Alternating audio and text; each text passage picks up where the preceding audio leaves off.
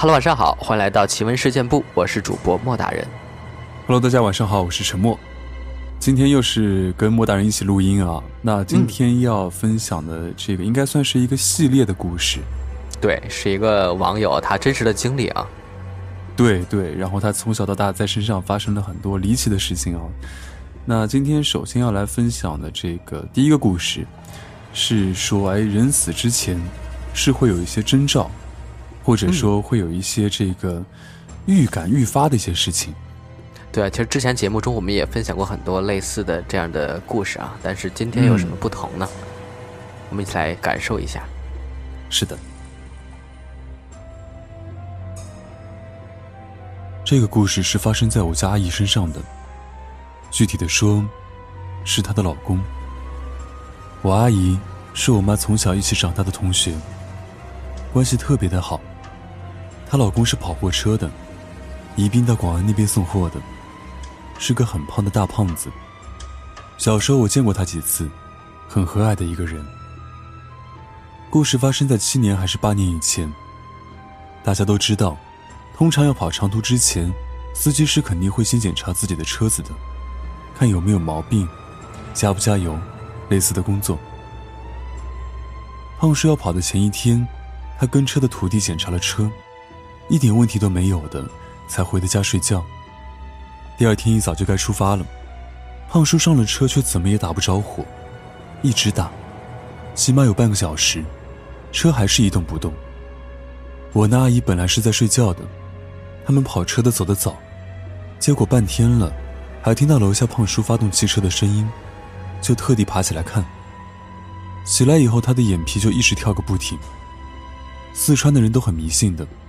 眼皮跳通常不会有好事，他就跑去劝胖叔，觉得感觉不是很好，干脆今天就别跑这趟了。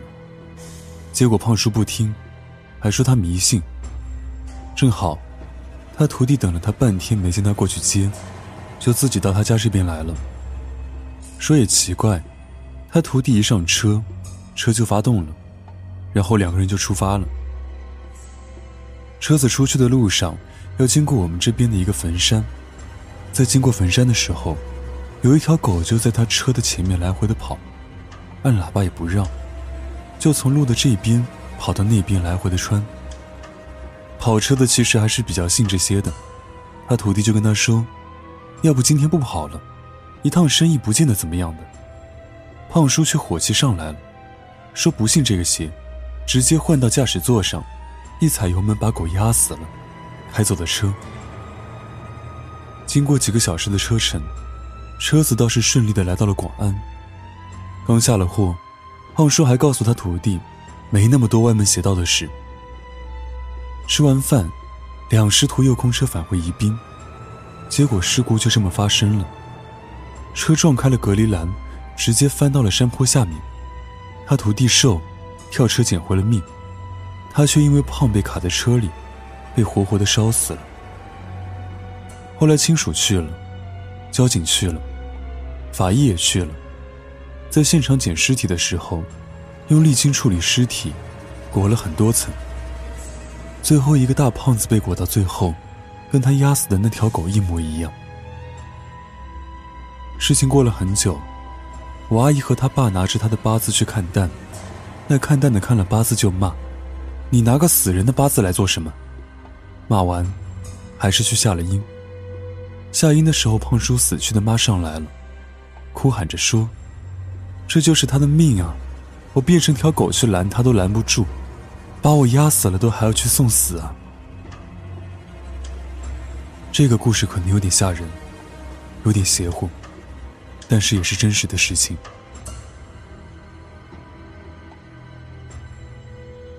这件事儿发生在我读高中的时候，那时候我姐姐读大学。在绵阳的一所大学，因为离家出走的时候去过绵阳，去的时候对那边一个很大的寺庙感兴趣，又由于离家出走的时候是被家里抓回来的，没有去成，所以心中呢一直念想着要去看一次，所以在高二五一节那天就和我姐约好去那边玩。当时去的时候大概是二零零一年，绵阳的车站还有两个。现在是几个我不知道，反正当时两个。要到的时候，我给我姐打电话，她说在车站等我。到了之后没有看到她，联系之后知道她是在另一个车站，于是就让我在这边这个车站等她。我当时手里抱着一个很大的玩具熊，是送给我姐的礼物，就站在车站的路边等她。熟悉车站的人都应该知道，车站的附近有很多那种拉客的面包车。当时有一辆装了四个人加司机五个人的面包车倒车把我给撞了，车从我的脚踝一直压到了我的腰。当时车站的人都起哄了，叫司机停车，说压到人了。司机又从我腰上原路开了下去。当时车站很多人都以为我必死无疑。正常情况，确实没有任何一个人能够承受一个起码有五百斤重的汽车的来回碾压。可是奇迹的是，我被送去就近医院检查时，显示无任何伤。当时我手里抱的玩具熊肚子都被压爆了，可我却奇迹般的跟个没事人一样的完好无损。说到这儿，大家肯定会觉得这小女子运气不错，哈哈。其实以前我也这么认为的，因为当时年纪小，根本就不觉得这个事情该是什么样的结果，结果又有多么的吓人。然后玄乎的事还在后面。我家有两个舅舅，小的舅舅是在五粮液上班的工人，长期都是上夜班，连续很久。他每次下夜班骑车回家时，都觉得身后有东西跟着他，但是回头又根本没有人，但就是觉着有东西在跟着。直到有一次，他很突然的回头，似乎和那个东西碰了个正面。他才觉得应该叫外婆去给他看一看。如果是遇到了不干净的东西，一直缠着，肯定就是有什么事儿或者要求的。当时我外婆是和我妈一起去帮我小舅看的。我们这边下阴看蛋的很多，都是住在乡下很老很旧的农村土坯房里。我妈和我外婆先帮我舅舅看蛋。这边看蛋呢，也是分阴蛋和阳蛋的。看阳蛋就是根据生辰八字看你的大概情况，阴蛋的话就是可以下地府去找那些想上来和你对话的人对话。因为我舅舅的事儿，他自己都是感觉有东西和他碰面了，当然就得看阴蛋，问那个缠着他的人想要什么，所以就看的阴蛋。当时上来的人很多，就是阴人附身到看蛋的人身上，叫上来。缠着我舅舅的是他从小一起玩到大的一位朋友，前几年跑野摩托被人杀了，到现在尸体都没找着，死的时候也没结婚呢，而且人非常好。现在我都还觉得那个叔叔死得很可惜，因为心有不甘，对世界有眷恋，又没娶到老婆，所以就缠着我舅。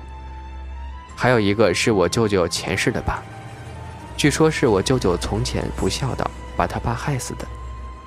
他爸穿烂了三十二双草鞋，才在这辈子找到他，要一直缠着他，让他吃什么都不长。最后上来的是我们家一个死得很早很早的舅舅，大概七岁的样子，因为发高烧没钱治死掉的。当时他一上来就跟我妈说：“三妹儿，不是我帮着你家孩子把车子抬着的，他早就死了。”这句话简直是把我妈给吓死了，因为我出车祸的事儿，除了我姐和我爸妈以外，没有任何一个人知道。怕家里人担心，结果一个完全陌生的夏音的人把这事儿说了出来，还救了我的命。你说玄乎不玄乎？我那死掉的舅舅要求不高，就是求以后每年家里吃团圆饭的时候，把他给叫上。他死得早。每年吃饭叫祖先，大家都忽略了叫他这个事儿。所以从那以后，每年吃年饭的时候，我们都会叫上我这个舅舅。现在虽然事情过去很久了，虽然很后怕，可是我打心底里感谢他的。如果没有他保护我，我肯定早就咪西咪西了。这经历绝对真实，也不吓人。看官们辛苦了。